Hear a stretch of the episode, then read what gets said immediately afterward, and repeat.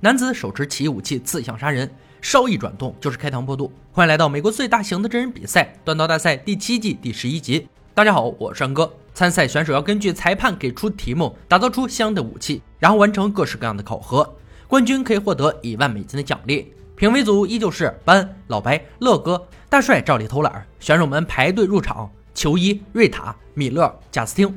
今天要锻造一种战时军队的武器——日式短刀。这款刀源自于十世纪，由武士锻造而成，在近距离肉搏时用来抵抗较长的刀具。不对称矫正刀尖能刺穿盔甲。现今武术家学习短刀术时，基本都用它。要求制作时要用到以下材料：方管、高碳钢珠、弹簧钢、W1 圆柱等等。锻造手法要求用大马士革金属罐。刀长八至十英寸，采用隐藏刀根。如果能进入第二回合，还得加上黄铜刀足，即刀身与刀柄连接处的黄铜套。第一回合限时三小时，计时开始。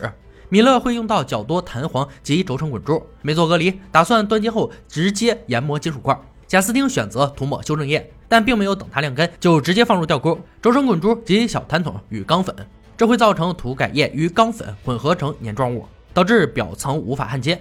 不知道他要怎么解决。瑞塔没有做过金属块，也没有做过日式短刀，只能摸索着进行锻造。球衣也在金属块上使用了修正液，不但做法和米勒相同，连穿着打扮都一样，还真是英雄所见略同。一个小时很快过去，大家都进入了压断金属块的环节。米勒的进度最快，焊接做的也很棒，正在用研磨机对金属块进行去除。球衣的情况很不妙，钢坯有巨大的空洞及缝隙，这是压缩力道不够导致的焊接不充分。贾斯汀的软硬钢全部混合在一起。修正液没干就放入钢材，还不如不做隔离。时间还剩三十分钟，他没时间重来。球衣选择继续锻造，碰碰运气。贾斯汀也发现钢坯内部是硬钢，可以往下进行。反观没有经验的瑞塔做出的金属罐却异常成功。不但如此，他还在这一回合做好了安装刀足的准备。时间仅剩二十分钟时，米勒淬火完成，刀具近乎是完美的形状。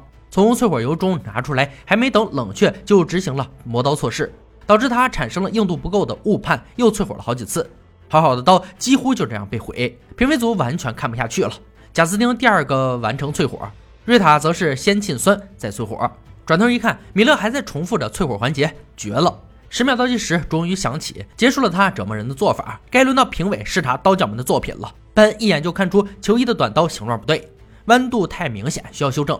瑞塔的刀具看起来非常美，但安装刀足的位置有些不对。贾斯汀这一点就做得不错，不过他的刀很重，需要大量打磨。最后，米勒作品本来非常完美，却被他没完没了的淬火搞得刀刃满是裂痕。看过四把武器后，评委组做出最终决定：离开锻工坊的精英刀匠是米勒。说实话，他这番操作有些莫名其妙，哪有刀没冷却就去执行错模测试的？身为一名刀匠，实在不该犯如此严重的错误。其他三位进入第二回合。要求给断刀装上刀足，锁上护手，并加上木质刀柄。限时两个小时，计时开始。瑞塔的刀足位置需要上移，得研磨出一个小空间才能进行安装。贾斯汀的刀足密合度最高，无需修改。第一时间打造底部护手，而球衣要处理的地方就非常多了。首当其冲的就要降低弯度，这是一个很费时的步骤。此时瑞塔已经开始制作刀柄了，他用发圈代替夹具固定木板，心思很细腻，深得评委组欢心。贾斯汀的工艺也很精湛，手法简洁利索，很快便在木头上钻好孔，放入刀根、颜色和缝，剩下的时间全部用来打磨刀身就好。时间过去一多半，球衣才刚开始做刀柄，手忙脚乱，使得刀足与护手间有很大间隙，重做是不可能了，只能用垫片进行弥补。结果打磨刀柄时，又把木头磨出了个洞，时间还剩两分钟，他急忙用环氧树脂粘上一小块木材，再缠上胶带固定所有零件。不知道能不能应付过去评委组的暴力测试。十秒倒计时准时响起，第二回合结束，班入场对选手们的作品进行强度检测。他会拿刀猛击武士头盔。贾斯汀先来，精致的短刀在班的手上发挥出极大威力。头盔被砍出许多凹陷，刀具整体安然无恙，刀刃出现较大缺口，这是淬火温度过高遗留的隐患。下一位是瑞塔，同样的一套流程下来，刀具侧面出现一个大坑。刀刃出现许多斜面，但整体结构良好。最后轮到球衣，班恩在他的紧张目光下完成测试，威力不俗，刀具完整，刀刃出现缺口，赶工出来的刀具还挺舒适。接下来由乐哥进行锋利度测试，目标我是鱼，贾斯汀打头阵，连续三刀下去，鱼被勉强砍成两段，刀刃几乎呈锯齿状，鱼肉大部分都是被撕裂的，但整体而言还算不错，过关。下一位瑞塔。乐哥挥舞短刀，发出三次进攻，这回没砍在同一处，可以看到切面都很干净利落，过关。最后是球衣，三刀下去，挂鱼的绳断开。据此可以判断，乐哥绝对是用了全力，但鱼身上的伤口并不大，说明刀刃很钝，锋利度不足。两项测试完毕，评委组做出最后决定：本回合被淘汰的是球衣，主要原因是锋利度不佳，强度上竟然出乎意料的合格。忙忙碌碌能干出这样的作品，算是不错了。恭喜瑞塔与贾斯汀晋级决赛，他们将要打造出一把历史上的经典武器——日本长武器秀诺，十七世纪武士警察机械库的重要武器。上面有重要的鸡爪钉和钩子，让警察得以从远处抓捕暴力抵抗者。其毁灭性的杀伤力也可以参考 H O B 电视剧集《西方极乐团》，规格如下：长度介于七十到七十二英寸之间，有四个朝前的鸡爪钉和一个朝后的钩子，还有有三排钉子，每排六至八枚。最后饼干上也要装有鸡爪钉。四天时间回家锻造，计时开始。瑞塔的策略是先制作钉子，将其作为热身项目。第一天就锻造出了十枚。速度很快，不错的开始。贾斯汀要做大马士革钢，大家也都知道，这是件非常繁琐的事情，要清理幺五 N 二零碳钢与幺零八四钢，随后切成片焊接起来，再反复锻造锤炼。不知不觉一天就过去了。明天做鸡爪钉和其他细节。瑞塔于第三天制作顶部缠绕结构，要模拟章鱼触角来设计鸡爪钉和钩子。制作和淬火环节都很顺利，后面就只差组装了。贾斯汀在同一天完成热处理。他把武器分成五个部分，分别淬火。搞定之后，腰酸背痛，赶紧休息。二人都把组装任务放在最后一天。瑞塔这边没有什么意外，还有时间休息。贾斯汀却在安装时把木柄给干裂了，只能涂上环氧树脂，再包裹皮革加固，希望不会对结果造成影响。返回锻工坊，评委组已经恭候多时。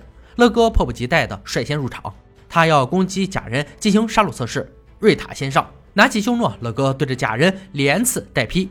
这血腥程度，安哥都怕过不了审。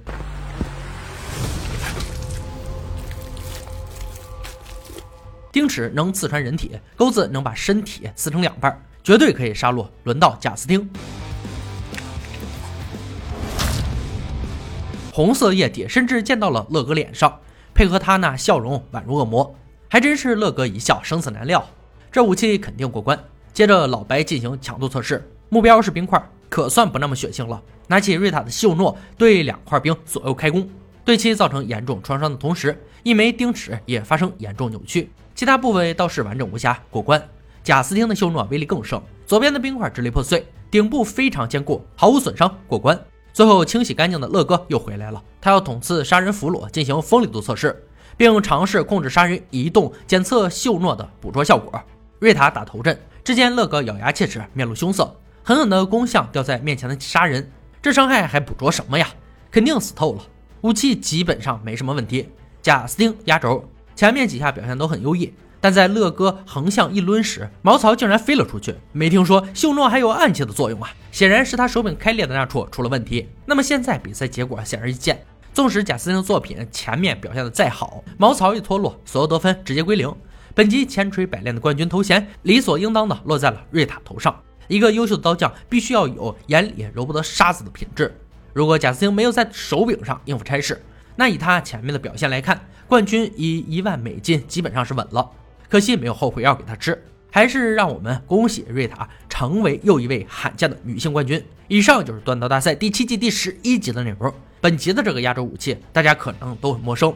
秀诺顾名思义就是把袖子缠住，它是日本江户时代警察所使用的武器。可以用它刺穿敌人的和服，伴随着一个急速的捻动，秀诺就会缠绕衣物，从而使他们能够在不伤害罪犯的前提下捕捉他。通常抓犯人的时候，都是一个警察站在犯人前面，另一个警察站在犯人后面，两人通力合作钳住犯人的脖颈，两个秀诺都缠绕在犯人的衣服上，犯人根本不能逃脱。说句心里话，这东西好用归好用，但属实是挺丑的。好了，今天解说到这里吧，我们下期再见。